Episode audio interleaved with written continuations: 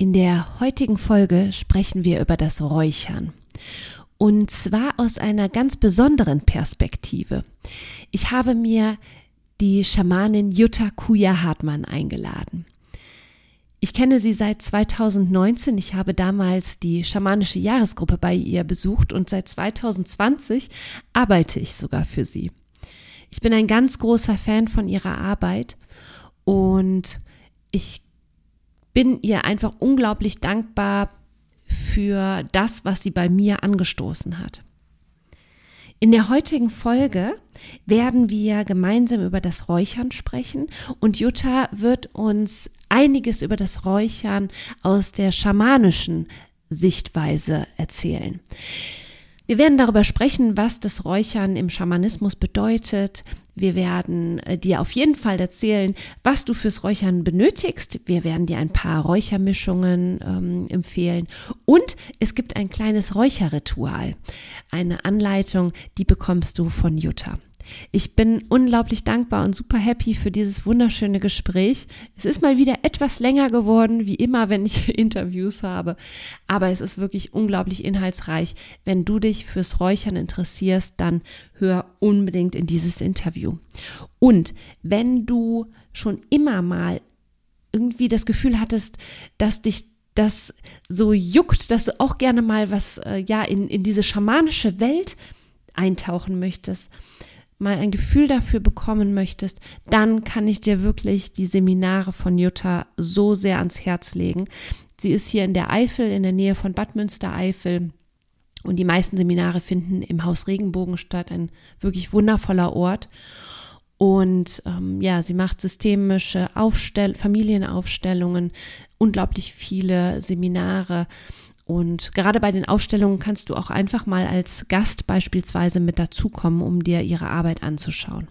Ich verlinke dir das alles natürlich in den Show Notes. Jetzt geht's aber erstmal zum Interview. Ich wünsche dir ganz viel Freude dabei.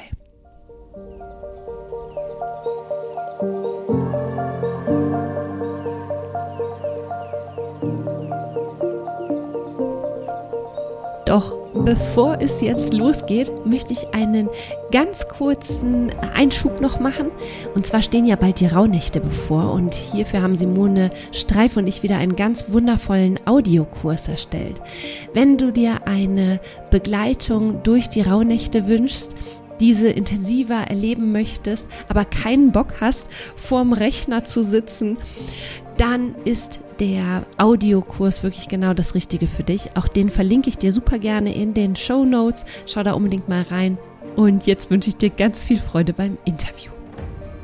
Ja, ganz herzlich willkommen zu einer neuen Podcast-Folge hier äh, in unserem Kanal. Heute übrigens auch als Video. Falls du also die Podcast-Folge dir heute mal anschauen möchtest, dann hoppst super gerne zu YouTube rüber.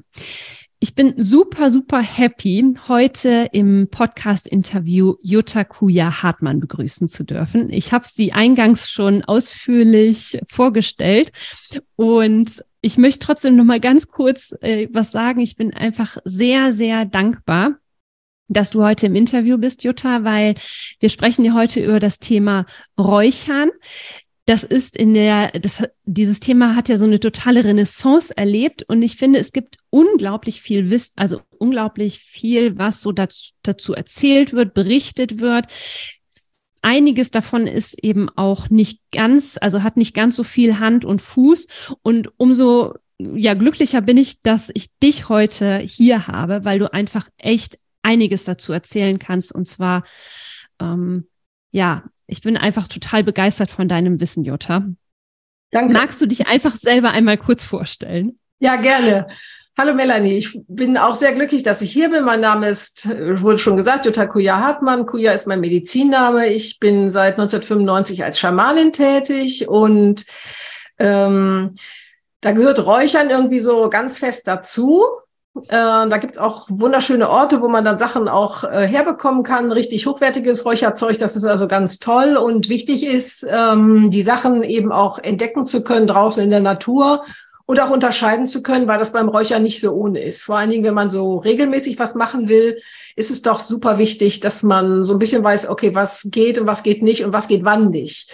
So, das ist ja nicht alles so gleich. Ich mache das jetzt, ähm, also auf dem schamanischen Weg bin ich seit Anfang der 90er Jahre und habe dann gleich ganz am Anfang, während meiner Ausbildungsjahre, von Anfang an haben wir quasi das Räuchern als festen Bestandteil gehabt. Mhm. Und das gehört eigentlich äh, zum täglichen oder zumindest zweitägigen regelmäßigen Tun. Es gilt so als einfach eine Reinigungstechnik, ähm, die sehr schön wirkt, wo ich sicherlich gleich noch ein bisschen mehr zu sagen kann. Ja, unbedingt. Und ähm, deswegen freue ich mich sehr, dass ich ein bisschen was darüber heute erzählen kann. Ja, toll. Danke schön. Danke für die Einladung. Mehr als gerne. Und Jutta, äh, du hast ja gerade gesagt, dass du als Schamanin unterwegs bist, schon seit 95. Und auch das ist ja sehr äh, populär geworden. Da gibt es mhm. viele verschiedene Definitionen zu. Magst du einfach mal kurz erklären, was, was Schamanismus bedeutet? Mhm. Genau, also ich glaube, es gibt da gar nicht so eine einheitliche Definition, sondern, Entschuldigung, es gibt gar nicht so eine einheitliche Definition, sondern äh, es hat immer letztendlich ja was damit zu tun, was Menschen auch darin finden. Es ist ja so ein Begriff, der eigentlich aus ähm, der russischen Region, also in der Region quasi Sibirien, Mongolei, da kommt dieser Begriff ursprünglich her. Wie der aber verwendet wird, ist eigentlich, dass es einen Menschen beschreibt, der mit den anderen Welten in Kontakt ist. Also der durch die äh, Grenze, die wir haben zwischen Alltagsrealität und spiritueller Realität und auch äh, mit den Geistern, in Anführungsstrichen sage ich das jetzt mal, mit den Geistern in Kontakt treten kann. Ja. Äh, und das meint weniger irgendwie so Hokuspokus, sondern ist eigentlich schon eine sehr seriöse Sache. Also da geht es wirklich auch um wirklich faktisches Wissen von drüben herzuholen. Das ist hier überprüfbar und äh, hilft auch eben tatsächlich. Oder ist wichtig, um eben weitere Schritte gehen zu können. Und das ist eigentlich typisch für Schamanen, dass sie durch diese Barriere, diese Grenze, die wir haben, durchgehen können, dass sie das Wissen von drüben wieder zurückbringen können und dass mit diesem Wissen hier dann eben auch etwas gemacht werden kann. Ja ich liebe das ja an dir, dass du das so undogmatisch immer alles machst. Das finde ich ganz, ganz toll. Super schön erklärt. Ich denke, damit können viele jetzt was anfangen. Ja, ich sage noch einen Satz dazu. Es ist auch ja. so, dass dieser Begriff, ähm, äh, da, da ranken sich auch irgendwie so Sachen drum. Also darf man den Begriff benutzen? Und äh, also da gibt es so, äh, da äh, kommen so Weltbilder zusammen von äh, orthodoxen, äh, unkonventionellen und offenen. Ich persönlich mag, das mag ich als Mensch einfach grundsätzlich gern. Ich mag Offenheit an der Stelle äh, aber ähm, nicht Nachlässigkeit. Also Offenheit, was die Tradition ehrt äh, und aber auch irgendwie faktisch und verwurzelt ist. Das äh, finde ich da sehr wichtig. Und ich kriege das halt immer mal wieder in Kommentaren, wenn ich irgendwo was veröffentliche. Ja, darfst du dich überhaupt Schamane nennen? Du kommst doch gar nicht von da und daher. Und ähm, äh, Natürlich darf ich, das ist kein geschützter Begriff, aber äh, ich verstehe die Frage, die dahinter ist. So mhm. geht das. Und ich glaube, das liegt letztendlich im Ermessen jeder einzelnen Person. Mhm. Danke. Jetzt hast du ja gerade schon gesagt, während deiner Ausbildung war das Räuchern schon ganz fest quasi in, in dem, auch in dem Tagesablauf wahrscheinlich mit mhm, genau. verwurzelt. Genau. wie lange, also wie lange hat das Räuchern schon Tradition? Ich sag mal so in den schamanischen Traditionen an und für sich. Das ist ja tatsächlich etwas, was wirklich schon seit Urzeiten praktiziert wird, richtig? Ja, das sehe ich ganz genauso. Ähm, dass da, also man kann natürlich da kein Datum festmachen, weil das ist ja vor der Geschichtsschreibung. Ähm, ich glaube, dass das Räuchern angefangen hat, ähm, von meinem inneren Verständnis her, ähm, als die Menschen begonnen haben zu gucken, wie geht Heilung? Wie kann man ähm, die Atmosphären verändern? Wie kann man ähm, Menschen und auch an, alle Lebewesen unterstützen?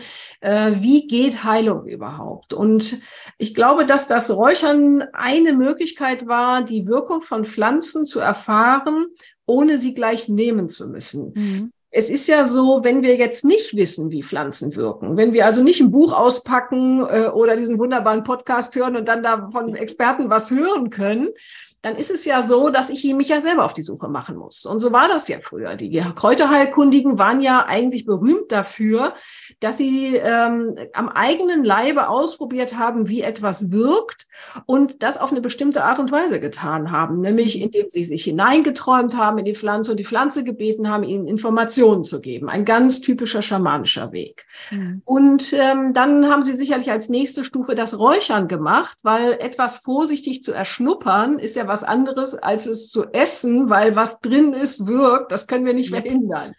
Das Räuchern war sicherlich eine Möglichkeit, sozusagen die Dosis zu minimieren. Ja. Und dann kam sicherlich erst das, okay, ich nehme es jetzt auch mal ein, das fühlt sich soweit ganz gut ein. Wie ist es denn als nächster Schritt? Und ich vermute, das ist natürlich eine reine Spekulation, aber das ist mein Gefühl, so würde ich mich dem annähern, dass das Räuchern so entstanden ist, dass man gemerkt hat, dass bestimmte Pflanzen eine großartige Wirkung beim Räuchern äh, entfalten und manchmal übrigens auch gar nicht beim Einnehmen, dass es da anders wirkt oder gar nicht wirkt. Das ist eben auch sehr spannend.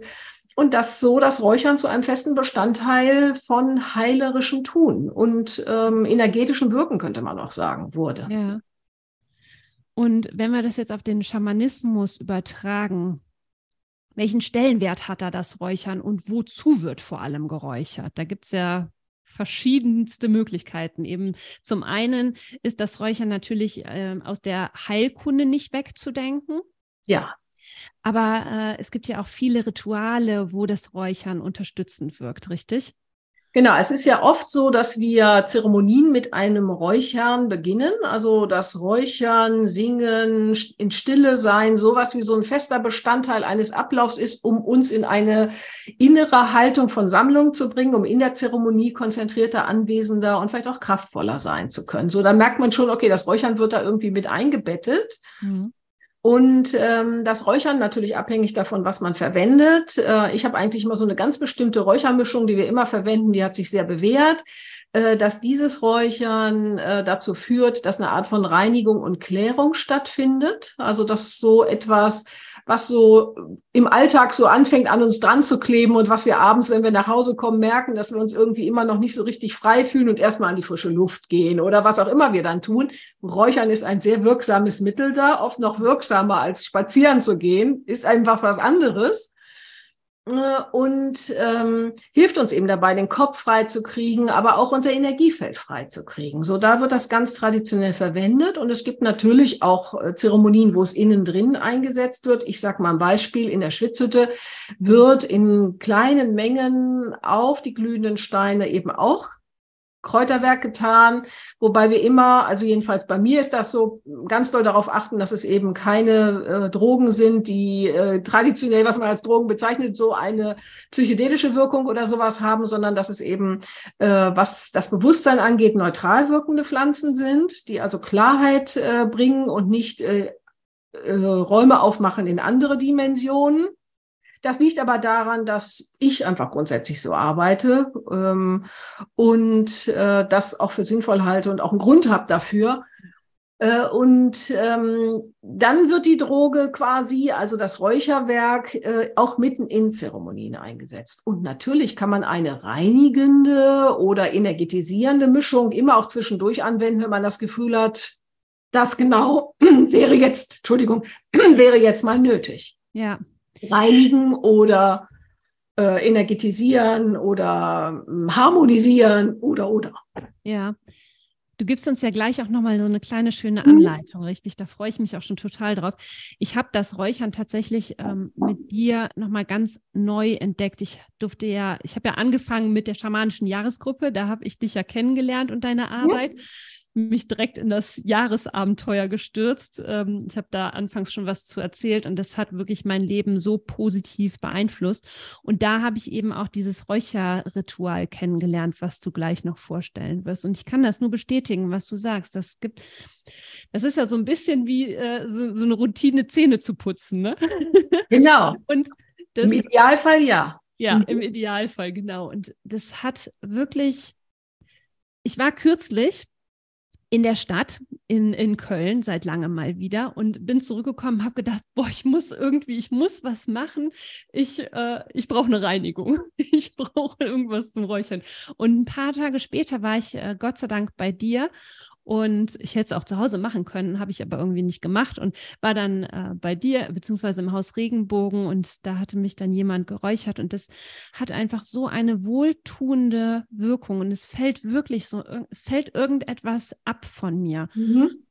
Und ähm, ich mache das manchmal tatsächlich auch mit meinem Sohn. Also nicht, dass ich den räuchere, aber da nehme ich dann nur die Feder. Ja. Und ähm, habe dann einfach manchmal, manchmal, wenn, wenn der so ein bisschen zu überdreht wird oder irgendwo war, wo ich gedacht habe, okay, da vielleicht hat er irgendwas mitgenommen, dass ich dann einfach mit der Feder mhm. einmal so ein bisschen abwedel. Und ich habe wirklich das Gefühl, ja, da, da passiert was auf einer Ebene, die ich nicht sehen kann, aber spüren kann.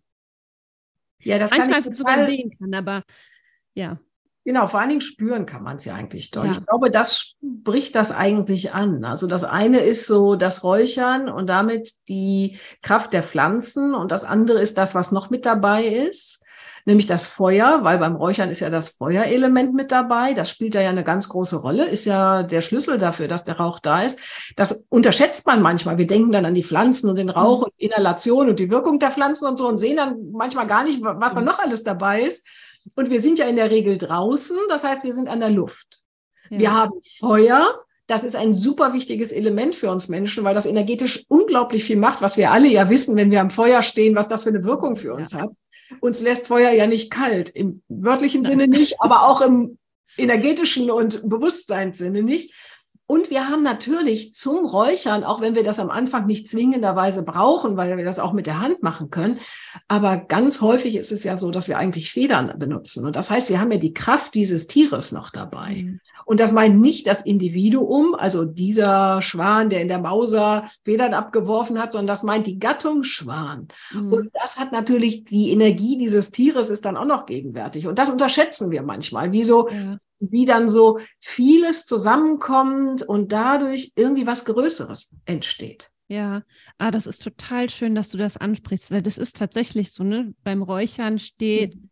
stehen irgendwie automatisch die Pflanzen im Vordergrund, weil mhm. die eben verräuchert werden. Genau. Aber das ist nicht das Einzige, was, äh, was beim Räuchern wirkt. Genau.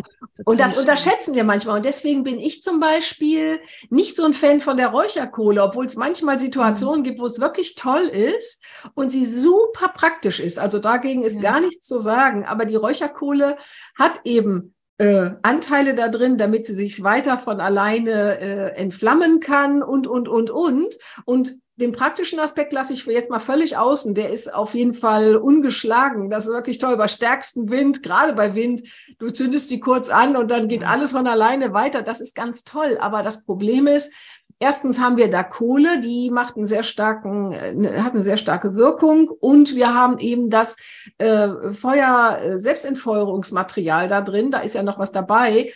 Und das wirkt energetisch eben auch ganz stark. Und das sollte man nicht unterschätzen. Also es hat einerseits einen starken Geruch, der geht natürlich nach kurzer Zeit dann weg, aber es hat eine starke Wirkung. Und ähm, jede der Komponenten trägt dazu bei. So, wenn man es hinkriegt, das mit äh, einer offenen Flamme zu machen, was man zum Beispiel machen kann, äh, ein Teelicht äh, und dann so ein offenes Sieb da drüber und das mhm. kann man ja auf Höhe einstellen und dann das Räucherwerk, wenn man jetzt so traditionelles, fertig gemischtes Räucherwerk verwendet, ähm, was man dann da so äh, drauf tun kann und direkt mit der Flamme quasi verräuchern kann, würde ich das immer vorziehen. Das geht ja. draußen nicht gut wegen des Teelichts. Das ist ja letztendlich, ist die Kohle ja auch für draußen. Aber ich wollte das nochmal sagen, weil wir mhm. das gerade angesprochen haben. Die ja. verschiedenen Komponenten wirken mit rein. Ja. Jetzt, ähm, ich verwende die Räucherkohle selber auch. Ich wollte es nur einfach nochmal sagen, ja. dass man das so auf dem Schirm haben kann. Ja. Wenn wir nochmal kurz aufzählen, also was konkret brauche ich, wenn ich jetzt zu Hause räuchern möchte? Du hast eigentlich gerade schon viel aufgezählt, aber einfach jetzt nochmal so kompakt. Genau, also ich nehme mal jetzt, gehe jetzt mal aus von dem Räuchern, was wir täglich ja. machen oder alle paar Tage. Da brauchst du eine Schale, da habe ich am Anfang, bevor ich dann was Passendes hatte, ähm, habe ich einfach eine feuerfeste Schale verwendet. Ich hatte, mhm. glaube ich, eine kleine Kupferschale oder sowas.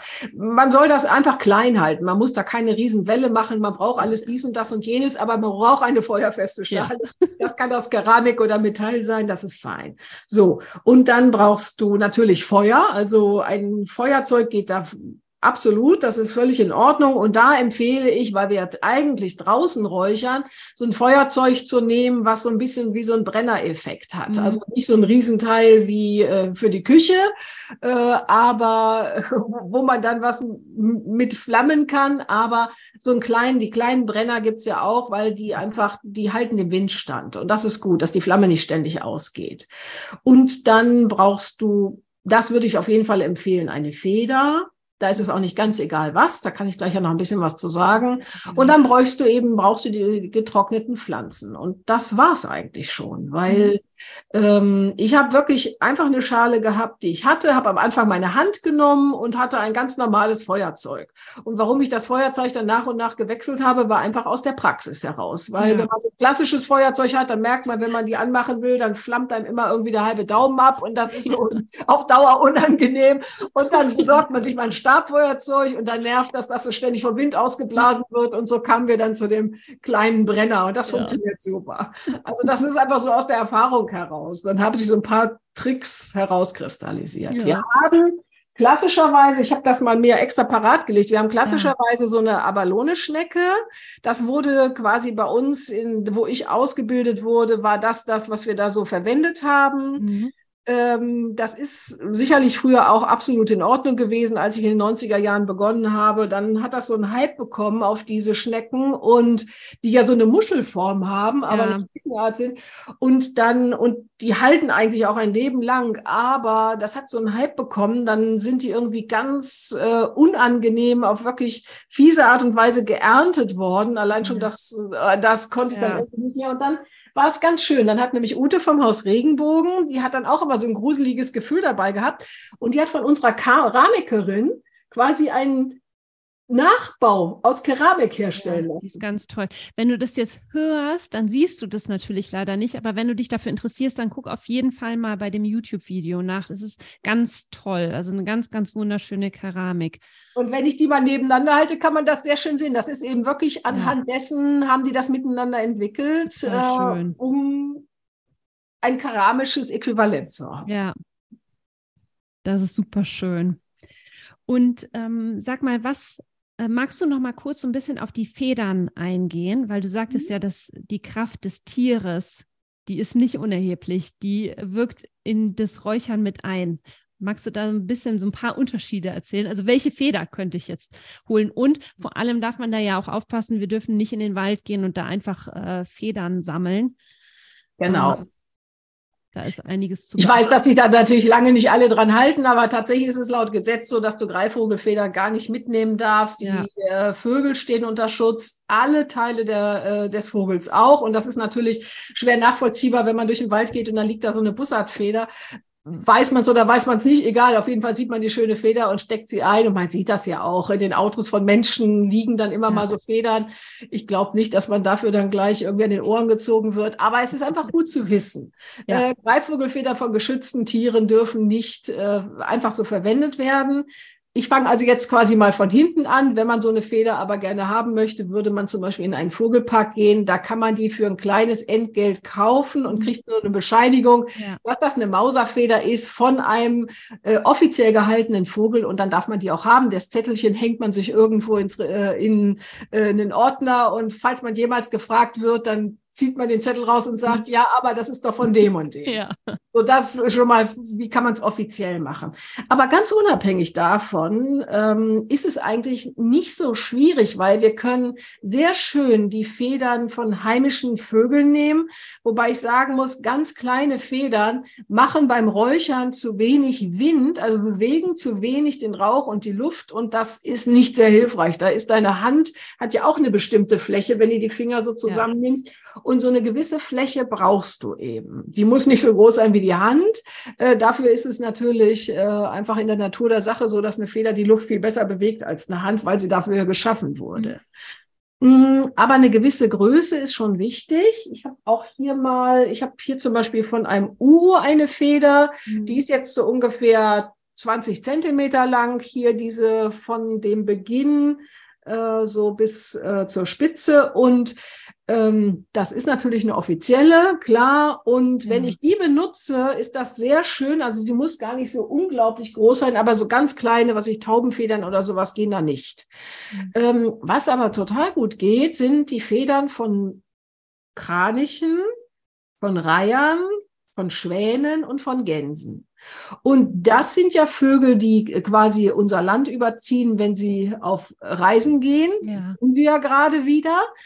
Und äh, die haben Siedelflächen, äh, da sind die, lassen die Mauserfedern fallen. Und wenn sie da nicht gerade sind, äh, die Tiere, äh, sondern der Raum frei ist, die gerade keine Jungen haben, man da niemanden stört. Also wenn die Tiere, in, im Grunde kann man sagen, wenn die Tiere sich schon wieder zurückgezogen haben und den Platz gar nicht mehr so als festen Platz brauchen, liegen da in der Regel etliche Federn. Und dann kann man sich immer mal eine nehmen, freut sich darüber, hinterlässt in der Natur ein Geschenk, als Gesang, als kleines Gedicht, als Gebet oder auch äh, indem du irgendwo in den Grünanlagen ein bisschen äh, potenten Dinkel streust oder mhm. Blumensamen oder so. Du, ihr wisst schon. Und dann ist das einfach eine ganz schöne Möglichkeit. Und die gehen ganz toll. Und ich habe auch so eine Schwadenfeder hier und die sind gleich ziemlich ja. groß. Also die ist schon äh, 35 Zentimeter, 40 Zentimeter lang. Also äh, das ist ganz toll. Und die gehen zum Räuchern wie verrückt. Also das ja. ist ganz toll. Also es, die machen einfach wahnsinnig viel Wind und damit kannst du sehr schön den Rauch dann zum Körper hinfächeln. Ja. Und wenn ich jetzt eine, was wäre der Unterschied, wenn ich eine Schwanenfeder verwende oder eine Gänsefeder beispielsweise? Mhm.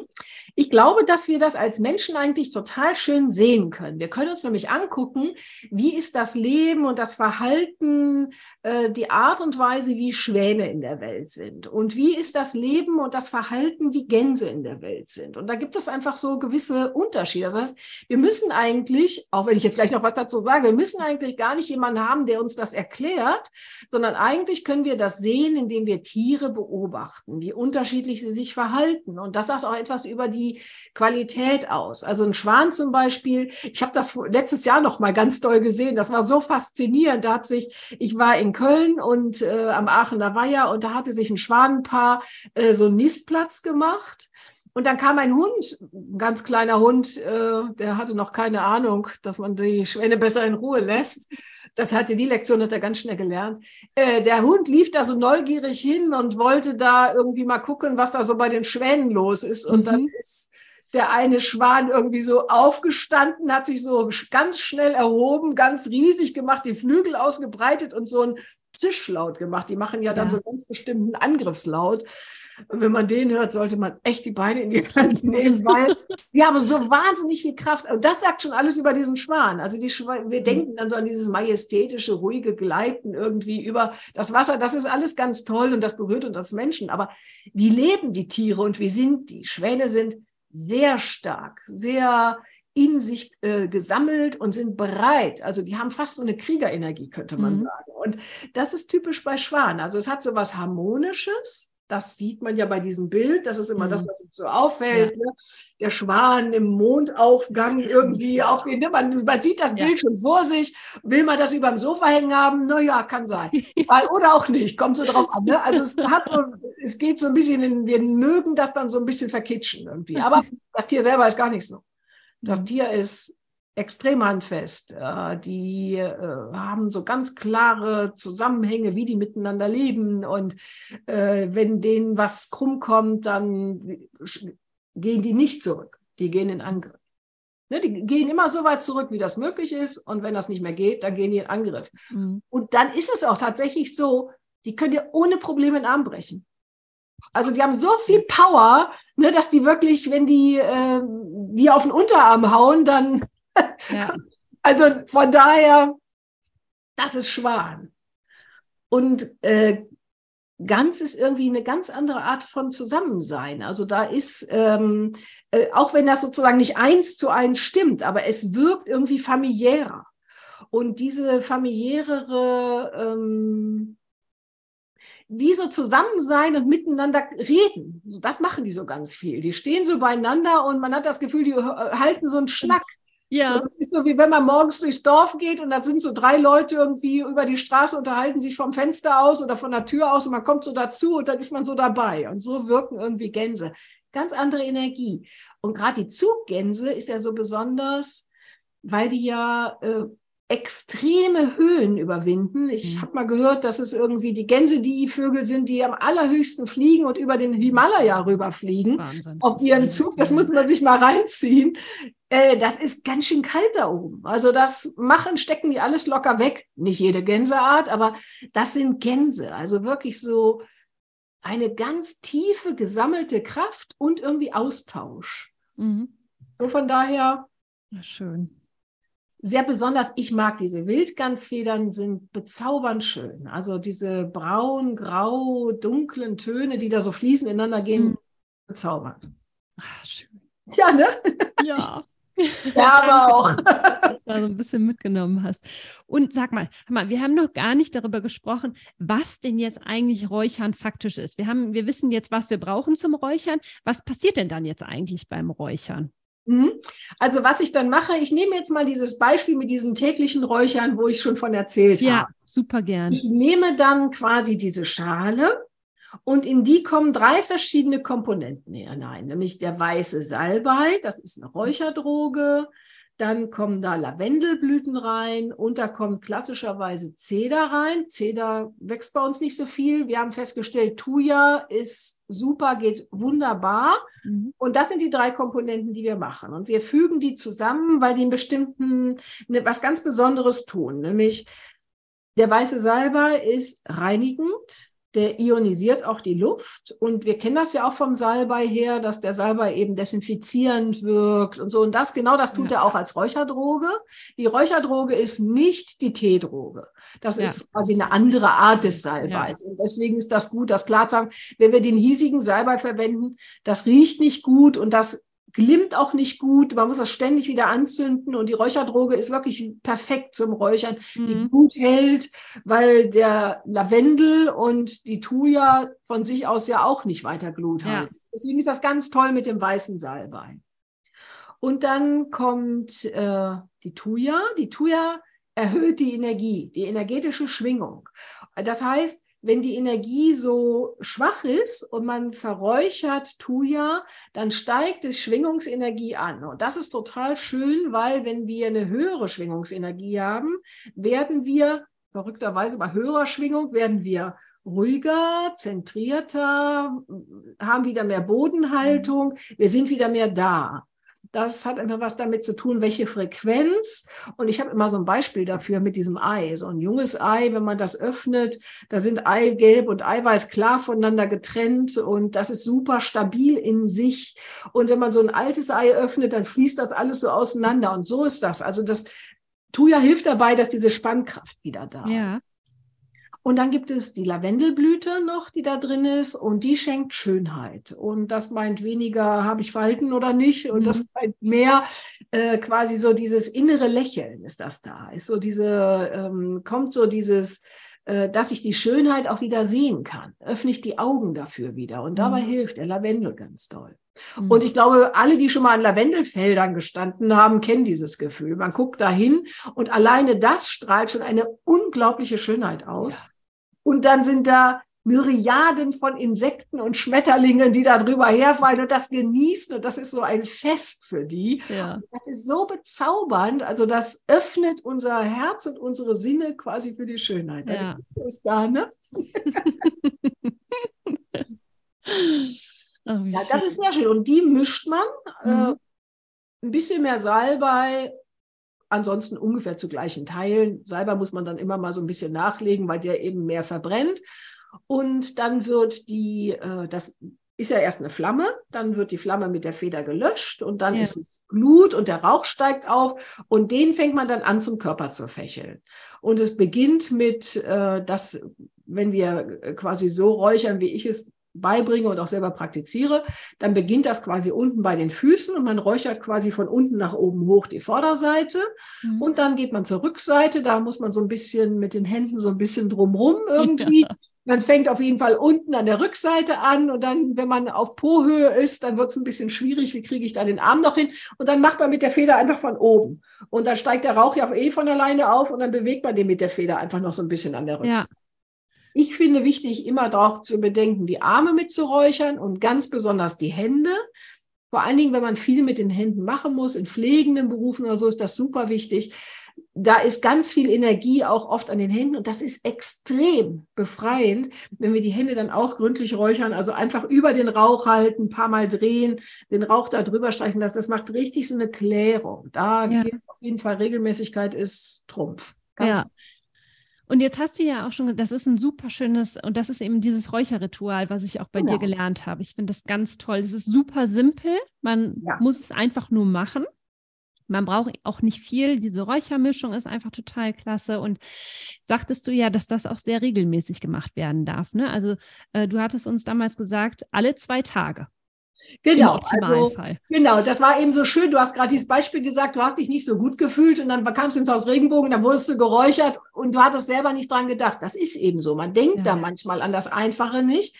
Deswegen ist es echt sinnvoll, sich das irgendwo hinzustellen, dass man sieht. Mhm. Also man quasi drüber stolpert. Das hilft ganz doll, ja. wenn man es da hat. Und ähm, das hat was damit zu tun, wie unser Energiefeld strukturiert ist. Es gibt so verschiedene Schichten in unserem Energiefeld, das wir abstrahlen. Und das besteht ja aus zwei Teilen, also zwei groben Teilen, nämlich diesem elektromagnetischen Teil, der einfach durch die chemischen, physikalischen, physischen Prozesse in unserem Körper stattfinden, wie die Zellen miteinander kommunizieren. Da entsteht Strom, der ist bewegt, also gibt es ein elektromagnetisches Feld. Das kann man richtig gut messen. Und mit feinen Instrumenten, die fein genug sind, kann man dieses Feld messen. Es gibt noch äh, was anderes, nämlich es gibt die Lichtabstrahlung. Das ist dann eigentlich die Aura. Mhm. Die Lichtabstrahlung ist sozusagen, wir als lichtvolle Wesen strahlen auch Licht in den Raum aus. Wir alle lieben ja Licht. Ich kenne nur ganz wenige Menschen, die Licht gar nicht lieben. Und die lieben Licht eben auf eine bestimmte Art, nämlich so wie Licht ist im Dunkeln. Wir leben ja dann nicht sozusagen komplett ohne Licht, sondern manche Menschen lieben eben das Licht der Nacht. Aber die allermeisten Menschen lieben natürlich das Licht des Tages. Und äh, wir haben nicht umsonst überall Beleuchtung angebracht, mhm. weil uns das einfach so berührt. Und dieses Licht nehmen wir auf und wir haben aber auch Licht, das wir abstrahlen. Und diese Aura, die besteht eben aus verschiedenen Schichten und die äußerste Schicht, die wird durch das Räuchern tatsächlich richtig gereinigt. Also wenn man zum Beispiel aurasichtig ist, kann man das richtig sehen, mhm. dass die gereinigt wird. Ich kann das nicht sehen, ich kann das fühlen. Das ist eben meine Art, das wahrzunehmen. Und die hat einen 48-Stunden-Zyklus, diese äußerste Schicht. Und deswegen heißt es, wenn du möchtest, dass das nachhaltig wirkt, dass das so nach und nach sozusagen bis zu deiner physischen Ebene durchdringt, ist es nötig, das alle zwei Tage zu machen. Mhm. Besser jeden Tag, weil wenn man eine Tagesroutine hat, die vergisst man weniger leicht. Äh, oh, und wer hat schon Lust, sich das ständig im Kalender einzutragen? Und dann ist das wie so eine Aufgabe. Das soll es jetzt irgendwie auch nicht bekommen. Manche Menschen arbeiten ja mit so To-Do-Listen, da könnte man es draufschreiben. Also was sich irgendwie gut anfühlt, finde ich. Äh, und dann ähm, räucherst du dich einfach Weißt du, das sind keine mhm. fünf Minuten. Äh, wenn du es da stehen lässt und gar nicht groß ja. vorbereiten musst, schnappst du dir die Schale, dein Feuerzeug anzünden, räuchern, Vorderseite, Rückseite, ein paar tiefe Atemzüge zum Nachspüren und Genießen. Nicht das Räucherwerk extra inhalieren, das meinte ich damit nicht, sondern einfach noch so kurz innehalten, nachspüren, Räucherschale ja. hinstellen, die erlischt von alleine, wenn da kein Wind reingeht. Ja. Fertig.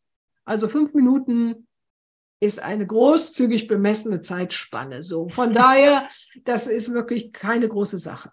Absolut, das stimmt.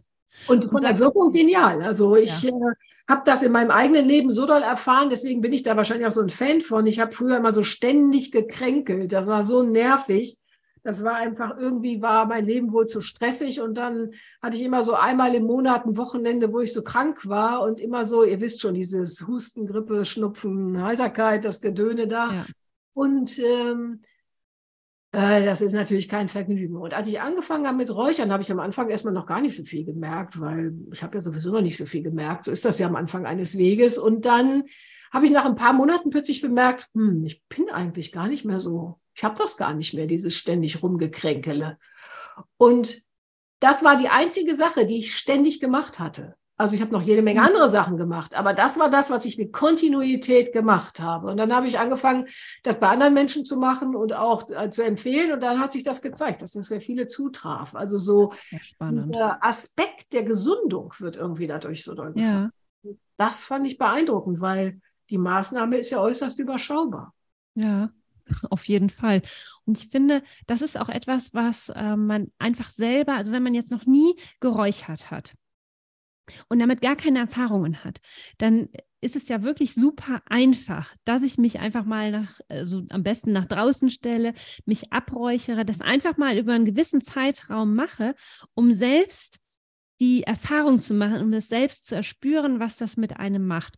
Und ja, ich, äh, ich möchte die Zuhörer, Zuschauer super gerne dazu einfach mal anregen, das auszuprobieren, das am eigenen Leibe zu erspüren, weil dann kannst du wirklich für dich sagen, ach ja, okay, das äh, macht irgendwie wirklich was mit mir.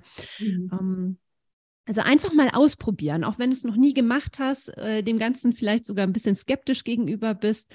Äh, das Beste ist da einfach die Selbsterfahrung. Und es kann ja auch im Prinzip nichts passieren, ne? Beziehungsweise es gibt vielleicht so, magst du mal sagen, worauf man da vielleicht achten darf, was man da falsch machen könnte, wann es vielleicht auch nicht so gut ist zu räuchern? Ja, ich habe das gerade im Nebensatz gesagt. Es geht nicht darum, das besonders doll zu inhalieren. Ja. Dafür ist es nicht gedacht. Dafür gibt es ja die medizinischen Drogen, die daraufhin überprüft wurden. Und tatsächlich empfehle ich, das Räuchern nicht zu machen in der Schwangerschaft, weil der Salbei bekanntermaßen ja ein Abortivum ist. Es hat keine wahnwitzig starke Wirkung. Äh, also es wäre jetzt nicht einsetzbar in dem Sinne, aber es hat sich gezeigt, dass der Salbei diese Kraft hat. Und deswegen ähm, würde ich das Räuchern ohne, ähm, ohne Salbei machen, sozusagen in der Schwangerschaft. Auch bei Thuja scheiden sich die Geister. Da gibt es Menschen, die sagen, uh, das ist doch aber giftig. Wie gesagt, also ich mache es jetzt Jahrzehnten und ich bin nicht die einzige Person, die es macht, sondern viele Menschen machen es. Es hat sich da noch nie irgendwas gezeigt. Ich glaube, der entscheidende Punkt ist, wir machen es nicht im geschlossenen Raum, sondern wir machen es draußen und äh, wir machen keine Inhalation, sondern wir räuchern uns, fertig. Und ich glaube, das ist noch wichtig zu beachten. Alles andere ist eigentlich, ähm, also der einzige, das einzige, wo ich sagen würde, das ist eine Kontraindikation, ist in der Schwangerschaft. Ja. Aber ich habe noch nie davon gehört, dass es irgendwie was gemacht hätte. Trotzdem steht es in der Fachliteratur bei Salbei und deswegen finde ich es wichtig zu beachten. Bei Beifuß übrigens auch. Also ja. Da gibt es einfach so ein paar Pflanzen. Ich habe zum Beispiel in der Schwangerschaft einfach gar nicht geräuchert. Also ich finde, genau. das darf man dann auch so ein bisschen. Für mich hat es sich nicht gut angefühlt. Ich habe mich dann einfach mit der Feder manchmal genau. so abgestriffen, ganz, ganz sanft. Und ähm, Sag mal, jetzt haben wir noch, wir haben jetzt über drei Pflanzen gesprochen, ähm, die, die du ja vor allem für die Räuchermischung verwendest. Ja. Der weiße Salbei, also ich sag mal den Latein, äh, den botanischen Namen, das ist der Salvia apiana. Ganz mhm. wichtig, nicht der Salvia officinale. Genau, ich habe den hier, da kann man den mal, ich habe mir mal sowas parat gestellt, ja, ich zeige das mal gerade in die Kamera. Der sieht ähm, anders aus als. Genau, der, der sieht anders aus. In den, als ich in den USA war, da war ich ja öfter, als ich in den USA war, da konnte man das eigentlich sehr schön sehen. Äh, da gibt es dann ganze äh, Felder, das hat niemand mhm. angepflanzt, sondern das wächst da natürlicherweise. Das war natürlich wie so ein Rausch für mich. Ich bin dann da irgendwie durch die Felder gestreift und dann biege ich um eine Ecke, das war in Arizona, und dann war da so eine, eine riesen Tal voller diesen weißen Salbei. Das wow. war so Oh, das war natürlich phänomenal genial. Es duftet auch ganz toll. Auf jeden Fall ist das super auffällig. Ne? Ich halte das mal vor die dunkle Jacke, dann kann man das noch besser sehen, ja. äh, dass der eben anders aussieht. Und ähm, wir haben das versucht in Europa an verschiedenen Orten, auch da, wo es äh, durchaus Arizona ähnlicher ist. Es gibt ja sowas wie Arizona hier bei uns nicht. Äh, in Spanien und so es ist nicht das Gleiche. Es gibt natürlich noch den griechischen Salbei, der ist auch noch mal anders. Habe ich auch versucht. Ist auch nicht so. Wir bleiben, müssen leider dabei bleiben, ähm, den äh, zu nehmen. Ich mache jetzt keinen mhm. Witz über die Klimaerwärmung und dass wir es bald in Arizona hier haben. Das passt jetzt auch nicht. Nein. Ja, und dann haben wir noch den Lavendel und ähm, ja, Thuja. Thuja, genau, die Thuja, die habe ich auch mal. Die hole ich ja, auch mal gerade hier, habe ich auch ein kleines Schüsselchen da die kennen wir ja alle, das sind ja diese äh, Lebensbäume, die so rumstehen. Ja. Die meisten äh, moderneren Gärtner, und wahrscheinlich betrifft das alle, die das hier hören, sind ja nicht so die Riesenfans von Thuja, äh, weil die ist für die einheimischen äh, Tiere irgendwie äh, überhaupt nicht besonders wertvoll und als äh, immergrüner Baum, also nichts gegen immergrüne Bäume, überhaupt nicht, aber als immergrüner Baum äh, für die äh, berühmten 50er Jahre Hecken Oh, naja. Aber zum Räuchern super. Trotzdem kann es großartig sein, einen davon zu haben oder Freunde zu kennen, die das ja. haben, weil den Baum braucht sowieso, wenn man ihm keinen stattlichen Baumplatz gewährt, sondern wenn er Hecke sein soll, muss er eh regelmäßig geschnitten werden. Und den Schnitt kann man wunderbar verwenden. Ja. Den trocknet man ganz normal im Trockenschrank wie sonst auch oder manchmal auch auf der Heizung, wenn man das jetzt, äh, naja, im Sommer oder im Herbst, wenn man den Schnitt macht. Auf jeden Fall trocknen und dann wunderbare Räucherdroge. Ja. Was hältst du von anderen Räucherpflanzen? Es gibt ja ähm, auch mittlerweile zig Bücher, da geht es um heimische Räucherpflanzen. Ich finde es ja auch irgendwie total schön, nach draußen zu gehen und mir da eben die Räucherpflanzen zusammenzusuchen. Ne?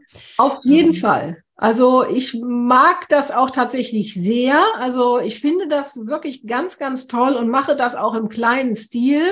Aber ich bin, was das Räuchern angeht, tatsächlich stockkonservativ, ganz im Gegensatz zu sonst. Also ich bleibe bei dem, ja, bei dem, ich bleib bei dem, was ich kenne. Das mache ich mit den äh, Medizinaldrogen und so auch so. Ich bleibe bei dem, was ich kenne, wo ich genau die Wirkung kenne, weil die Wucht der Pflanzen ist so doll. Also ja. man unterschätzt das manchmal, was die für eine Power haben. Also mhm. äh, deine Zuschauerschaft wahrscheinlich nicht, aber das ist ja wirklich so besonders. Und ähm, deswegen äh, bleibe ich bei den Pflanzen, mit denen ich so ganz vertraut bin. Das sind die, die ich genannt habe. Und das Süßgras und natürlich auch noch ein paar von uns aus unserer Region. Also Rosenblätter verwende ich öfter, von der Wildrose. Mhm. Äh, natürlich verwende ich auch äh, von der Linde, die Lindenblüten. Äh, das ist auch wunderschön. Aber das riecht nicht besonders gut. Das ist ja auch noch ein Punkt. Also, ja. wenn du dich räucherst und es riecht so, na ja, ich halte mir mal die Nase ist die, zu. Ist die, ist die, Motivation, sich wieder zu räuchern, damit natürlich nicht so groß. Wenn es ja, lecker absolut. Riecht, das, und das ist nicht so einfach. Zum Beispiel, nur mal als Beispiel, die Rose selber, die Rosenblüte, riecht ja phänomenal. Ja. Wenn du sie aber verräucherst, nicht in irgendwelchen anderen Mischungen mit Harzen oder irgendwas, sondern wenn du sie pur verräucherst, nun ja. Es riecht wie äh, geräuchertes Kraut. Äh, und deswegen, wenn man also was nehmen will, was so ein bisschen äh, ähm, passender ist, auch von dem, dass es einfach so einen ansprechenden Geruch macht. Es ist ja durch das Verbrennen, ist der Geruch ja extrem intensiv. Ja. Äh, und ähm, deswegen finde ich, ist es nicht egal, welche Mischung man nimmt. Ja, und wenn ich jetzt auf Harze verzichten will, gibt es schon bestimmte Dinge oder besti oder auch auf Hölzer verzichten will, weil die kriege ich ja nicht so ohne weiteres, ja. ohne dass ich beim Baum mir was holen muss. Wenn ich also das nehme, was der Baum sozusagen und die Gräser und die Kräuter und so hergeben, dann gibt es nicht so viel, was so super lecker riecht. Ganz toll riecht natürlich das Süßgras, ganz ja. keine Frage. Ne? Das Mariengras riecht natürlich großartig äh, und das kann man auch ganz toll nehmen. Und das. Das ist so ein Zopf, ne? Ja, ja genau. Ne? Das, den, den habe ich jetzt, das so ein ganz langer, da sieht man schon, äh, okay, ja, der kann nicht aus Deutschland kommen, weil der ist so lang, das sind irgendwie 65, 70 Zentimeter. Und das ist so ein Rest von einem, den ich selber geflochten habe. Ich habe so Süßgras bei uns ja. Äh, in Töpfen. Ja, das kann man einfach in, genau, das kann man einfach in einen Topf anbauen. Ne? Hm, ja. Dann erntest du die frisch, kannst die erst trocknen, dann flechten oder auch direkt äh, flechten. Mhm. Bindest du einfach oben im Bändchen oder hier ist es jetzt mit Bändchen oder mit dem Süßgras selber zusammen und ja. lässt es trocknen fertig. Ist ganz toll. Ja. Eine wunderschöne Räucherdroge. Ja, absolut. Die Wirkung von der ist auch nochmal anders. Die Wirkung von Süßgras ist nämlich, dass es Orte belebt. Mhm, schön. Ne, das macht, also wenn das Gefühl hast, du bist an einem Ort und das wirkt irgendwie so dumpf, stumpf, unlebendig, dann kannst du mit Süßgras äh, rumgehen und das räuchern und das kannst du richtig merken, wie das lebendiger wird. Ja. Und magst du noch äh, sagen, welche Wirkung Rose beim Räuchern hat? Hm, die Rose hat genau die gleiche Wirkung, wie es auch hat, wenn wir sie sonst als Droge verwenden. Also ja. sie hat diese harmonisierende, ähm, stärkende, also so, sozusagen das Ich stärkende und entspannende. Und ich meine jetzt nicht entspannen im Sinne von entspannender Tee, sondern ja. energetisch entspannen. Mhm. Das ist ja das, was die Rose tut. Deswegen ist sie auch so beliebt. Wenn wir uns vor sie stellen, äh, wirkt sie auf unser Herz energetisch. Und ich meine jetzt wirklich nicht die Einnahme der Droge, mhm. sondern meine, die, wenn wir sie auf uns wirken lassen, dann stellen wir uns vor sie und wir sehen die Schönheit und wir sehen diese extreme Stärke, die sie hat. Ne? Die Heckenrose kennen wir ja alle, das ist ja nicht umsonst taucht ihnen das Dornröschen auf. Und äh, weil die diese ungeheure Kraft hat, eben abzuhalten. Und diese Kraft gibt die. Also die gibt dieses Harmonisierende durch diese Schönheit und gleichzeitig stärkt sie so von innen. Das ist eben was ganz Besonderes. Und das macht sie beim Verräuchern auch. Ja, ach schön.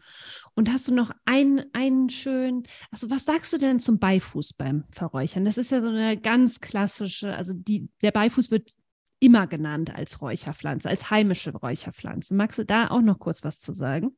Genau, ich arbeite mit dem Beifuß gar nicht. Das hat einen Grund. Äh, ich liebe den Beifuß als Pflanze sehr. Ich stehe immer voller Hingabe vor ihm, wenn ich ihn sehe. Und der ist ja Gott sei Dank öfter da. Ja. Aber ich verwende ihn nicht als Räucherdroge, weil er einfach ungeheuer stark ist. Mhm. Also ich finde, die Wirkung des Beifußes ist so stark, dass es für mich als Räucherdroge einfach zu stark ist. Ja. Und das ist der Grund. Also die, der wirkt sozusagen so doll in mich hinein, dass ich richtig fühle, wie ich verändert werde. Und ich möchte eigentlich nicht, dass eine Pflanze mich verändert, sondern ich möchte, dass eine Pflanze das, was ähm, da ist, ähm, unterstützt wird, äh, einen Anstoß bekommt, äh, Förderung bekommt oder sowas, mhm. das ist was anderes als Veränderung. Also ich will dazu vielleicht noch mal ein Wort mehr sagen, was ich mit Veränderung meine. Äh, mit Veränderung meine ich, ich fange plötzlich an, mich zu fühlen, wie es vorher überhaupt nicht war. Und ich fange plötzlich an, Sachen zu denken und zu empfinden, die ich nicht als, ich fühle mich jetzt wie Jutta ist. Mhm. Und das finde ich als Eingriff zu stark.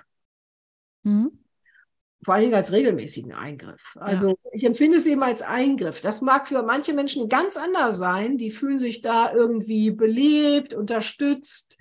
Die fühlen diese aufbauende Wirkung, die der Beifuß hat.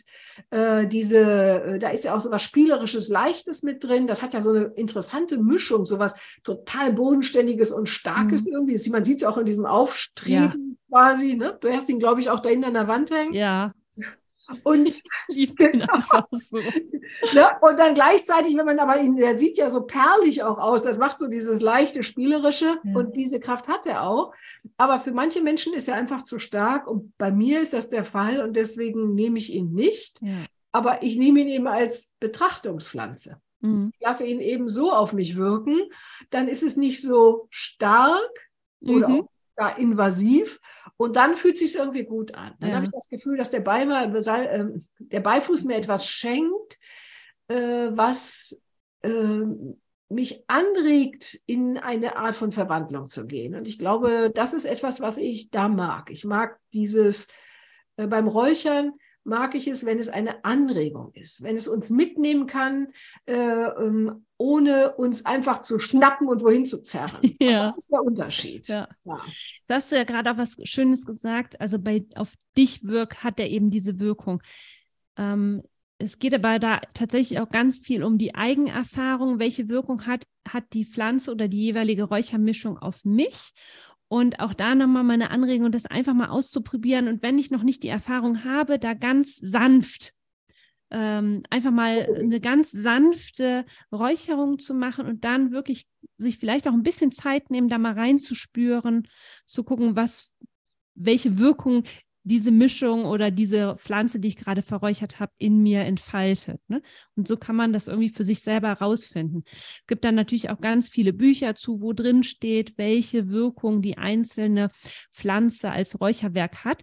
Aber noch schöner ist es eben, das selbst zu erspüren und wenn du da eben Interesse hast am Räuchern, dass du dir da einfach so die Zeit mal nimmst. Oder auch äh, auf bewährte Räuchermischungen zurückgreifst, damit startest, ne, wie zum Beispiel die Räuchermischungen, die du gerade genannt hast, mhm. Jutta, die ähm, schreibe ich auch auf jeden Fall in die Show Notes beziehungsweise in die Notizen dass du damit einfach startest, wenn du noch quasi, wenn das Räuchern so völliges Neuland für dich ist und von dort aus einfach ja weiter deine eigenen Erfahrungen mit Pflanzen machst, die dich vielleicht auch irgendwie besonders anspringen. Ne? Da ähm, ja von da aus dann einfach weitergehst. Das Schöne ist ja letztlich hat das Räuchern ja auch keine Nebenwirkungen in dem Sinne, ne? wenn man es richtig macht. Ja, wie bei allen, wenn man es richtig macht. Ja. Ne?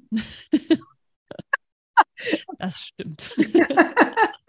also ich äh, wollt, wollte noch sagen, dass du hast das gerade so sehr schön gesagt, nämlich es gibt da Bücher dazu und das finde ich auch total gut, da zu gucken und sich Wissen äh, anzueignen. Das ist einfach extrem wertvoll. Und äh, gleichzeitig geht es aber darum zu schauen, was macht das bei mir? Also mhm. ich, ich finde, dass das Wissen, das ich von woanders her bekomme, so bewährt und so basierend das auch ist, kann es trotzdem sein, dass es bei mir noch was anderes macht. Ja. Das kennen wir ja alle. 50 äh, Leute vertragen irgendwie äh, den Dinkelbrei und eine Person nicht. Ja. So. Und äh, so ist das da auch. Also, und ich meine nicht nur beim Vertragen, sondern überhaupt, wie wirkt es? Das ist so individuell unterschiedlich. Und ähm, deswegen finde ich das ganz wichtig. Ich mag diesen Satz, den mein Lehrer immer gesagt hat, sei dein eigenes Versuchskaninchen. Äh, das finde ich irgendwie ganz toll. Also wirklich auszuprobieren und zu gucken, das ist ja etwas, was du eh immer anregst, auszuprobieren und äh, Erfahrungen zu sammeln. Mm, und zu schauen, äh, was macht das eigentlich bei mir? Wie fühlt sich das an? Fühlt sich auch diese Art von Ritual gut an? Also mhm. jeden Tag oder immer mal bei Bedarf oder so äh, Räucherwerk entzünden und so. Es gibt Menschen, denen liegt das total, die lieben das, die mögen auch den Geruch. Es gibt mhm. Menschen, die rennen schreiend weg bei dem Geruch. Ja. Das gibt es auch.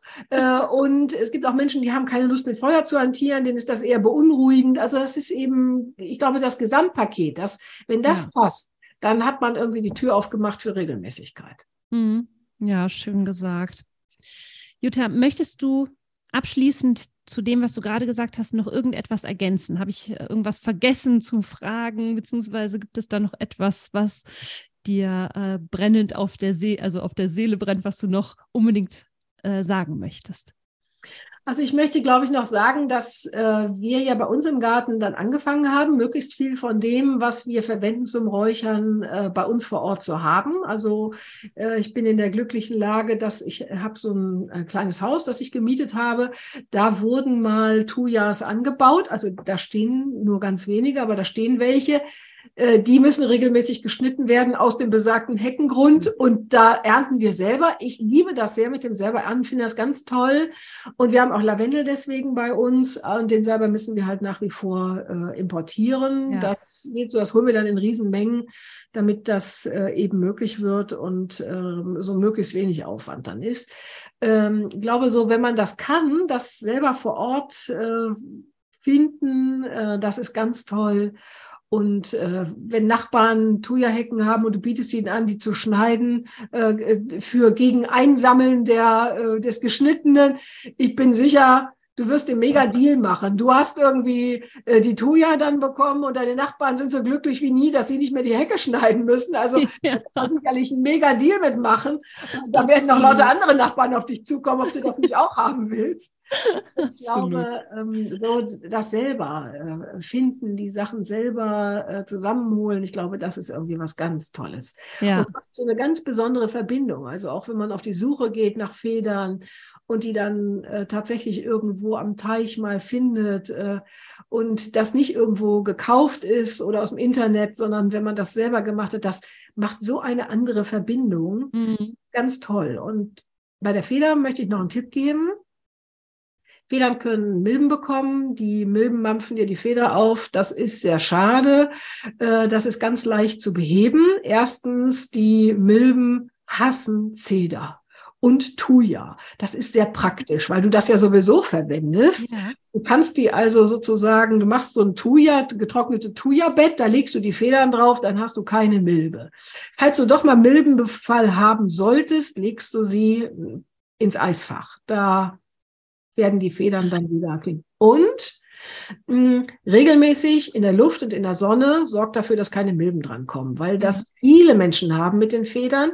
Deswegen wollte ich das nochmal sagen, dass Ja, das eine super. super gute Methode ist. Bewege sie regelmäßig in der Sonne und in der Luft. Also wenn du sie an einem dunklen Ort hast, hol sie einmal, mindestens einmal im Monat raus. Lass sie ein, zwei Tage so im Wintergarten oder draußen äh, liegen in der Sonne. Ah. Keine Milbe ist da, die rennen schreiend weg, die mögen, die mögen keinen Wintergarten mit viel Sonne. Da stehen die gar nicht drauf. Und Jutta, wo können wir dich finden? Und ich möchte an dieser Stelle nochmal sagen, ähm, Jutta macht wirklich die tollsten, lebensverändernden ähm, Seminare, Einzelarbeit. Es ist ein wirklich eine absolute Bereicherung fürs Leben, wenn das die Art von ähm, ja, wenn das, wenn das eine Art ist, die dich anspricht, kann ich das wirklich nur empfehlen. Jutta, wo finden dich die Zuhörer und Zuschauer? Ja, zum einen natürlich äh, im Internet. Das wirst du ja wahrscheinlich verlinken auf Ja, auf kuya.de, jeden Fall. ja.de und ähm, dann im Haus Regenbogen, das ist in der Eifel. Wir sind zwölf Kilometer südlich von Bad Münstereifel im Haus Regenbogen. Da gebe ich eigentlich nahezu alle Seminare. Da haben wir einen Ort, den es seit 1985 gibt und ich bin seit 1991 da. Und ähm, da haben wir alle Rahmenbedingungen, die wir brauchen, um Ja. einfach äh, wir selbst sein zu können. Ja, ja, das hast du schön gesagt. Ja, das ist wirklich ein ganz, ganz besonderer Ort und ähm, ich verlinke das alles. Hast du gerade auch Ins Instagram? Da finden wir dich ja auch. Unter Jutta Kuja Hartmann, genau, findet man mich auch. Und da Ja. gibt es auch ein kleines Video, äh, wo ich das Räuchern einmal gezeigt habe. Genau, das verlinke ich nämlich auch auf Genau. jeden Fall. Und auch bei YouTube bist du ja bald zu finden. Genau, wir sind gerade dabei, einen YouTube-Kanal aufzubauen und dann werden wir regelmäßig, ich sage extra wir, weil ich natürlich das nicht alleine mache, sondern mein Team. Und äh, ähm, dann werden wir immer mal so, was kann man machen, in welchen Situationen, mit welchen Ritualen oder welchen inneren Haltungen sozusagen Ja. äh, wieder aus so Zuständen, die einem einfach das Leben schwer machen, rauskommen. Da gibt's dann ganz viel dazu. Ja. Auf Insta haben wir das schon einiges. helfen. Genau. Und genau, das gibt's auch in meinem Newsletter immer so regelmäßig. Genau, den Newsletter kann ich auch wärmstens empfehlen. Das verlinke ich auch einfach mal, die Anmeldung zu deinem Newsletter, weil da sind immer ganz, ganz tolle kleine Anleitungen für zu Hause mit dabei, die einfach unglaublich hilfreich sind. Ähm, der ist wirklich sehr, sehr wertvoll. Ja, Jutta, äh, tausend, tausend Dank, dass, Danke äh, dir. dass wir gesprochen haben. Es war jetzt ein bisschen lang, aber äh, irgendwie super kurzweilig und einfach total inhaltsreich. Und ähm, ja, wenn, wenn dir jetzt die Folge gefallen hat, wenn du zuhörst als Podcast-Hörerin, Hörer, dann freuen wir uns natürlich total über deine Bewertung ähm, und äh, Kommentare und unter dem YouTube-Video kannst du natürlich auch super gerne äh, noch Fragen stellen. Falls du Fragen hast, lass super gerne einen Kommentar da, sowohl zu Juttas Arbeit als auch hier zu der Folge. Und ähm, ja, ich hoffe, du nimmst viel mit aus diesem schönen, schönen Interview. Danke, Jutta. Danke, danke. Alles Gute euch. Dankeschön und bis bald. Tschüss.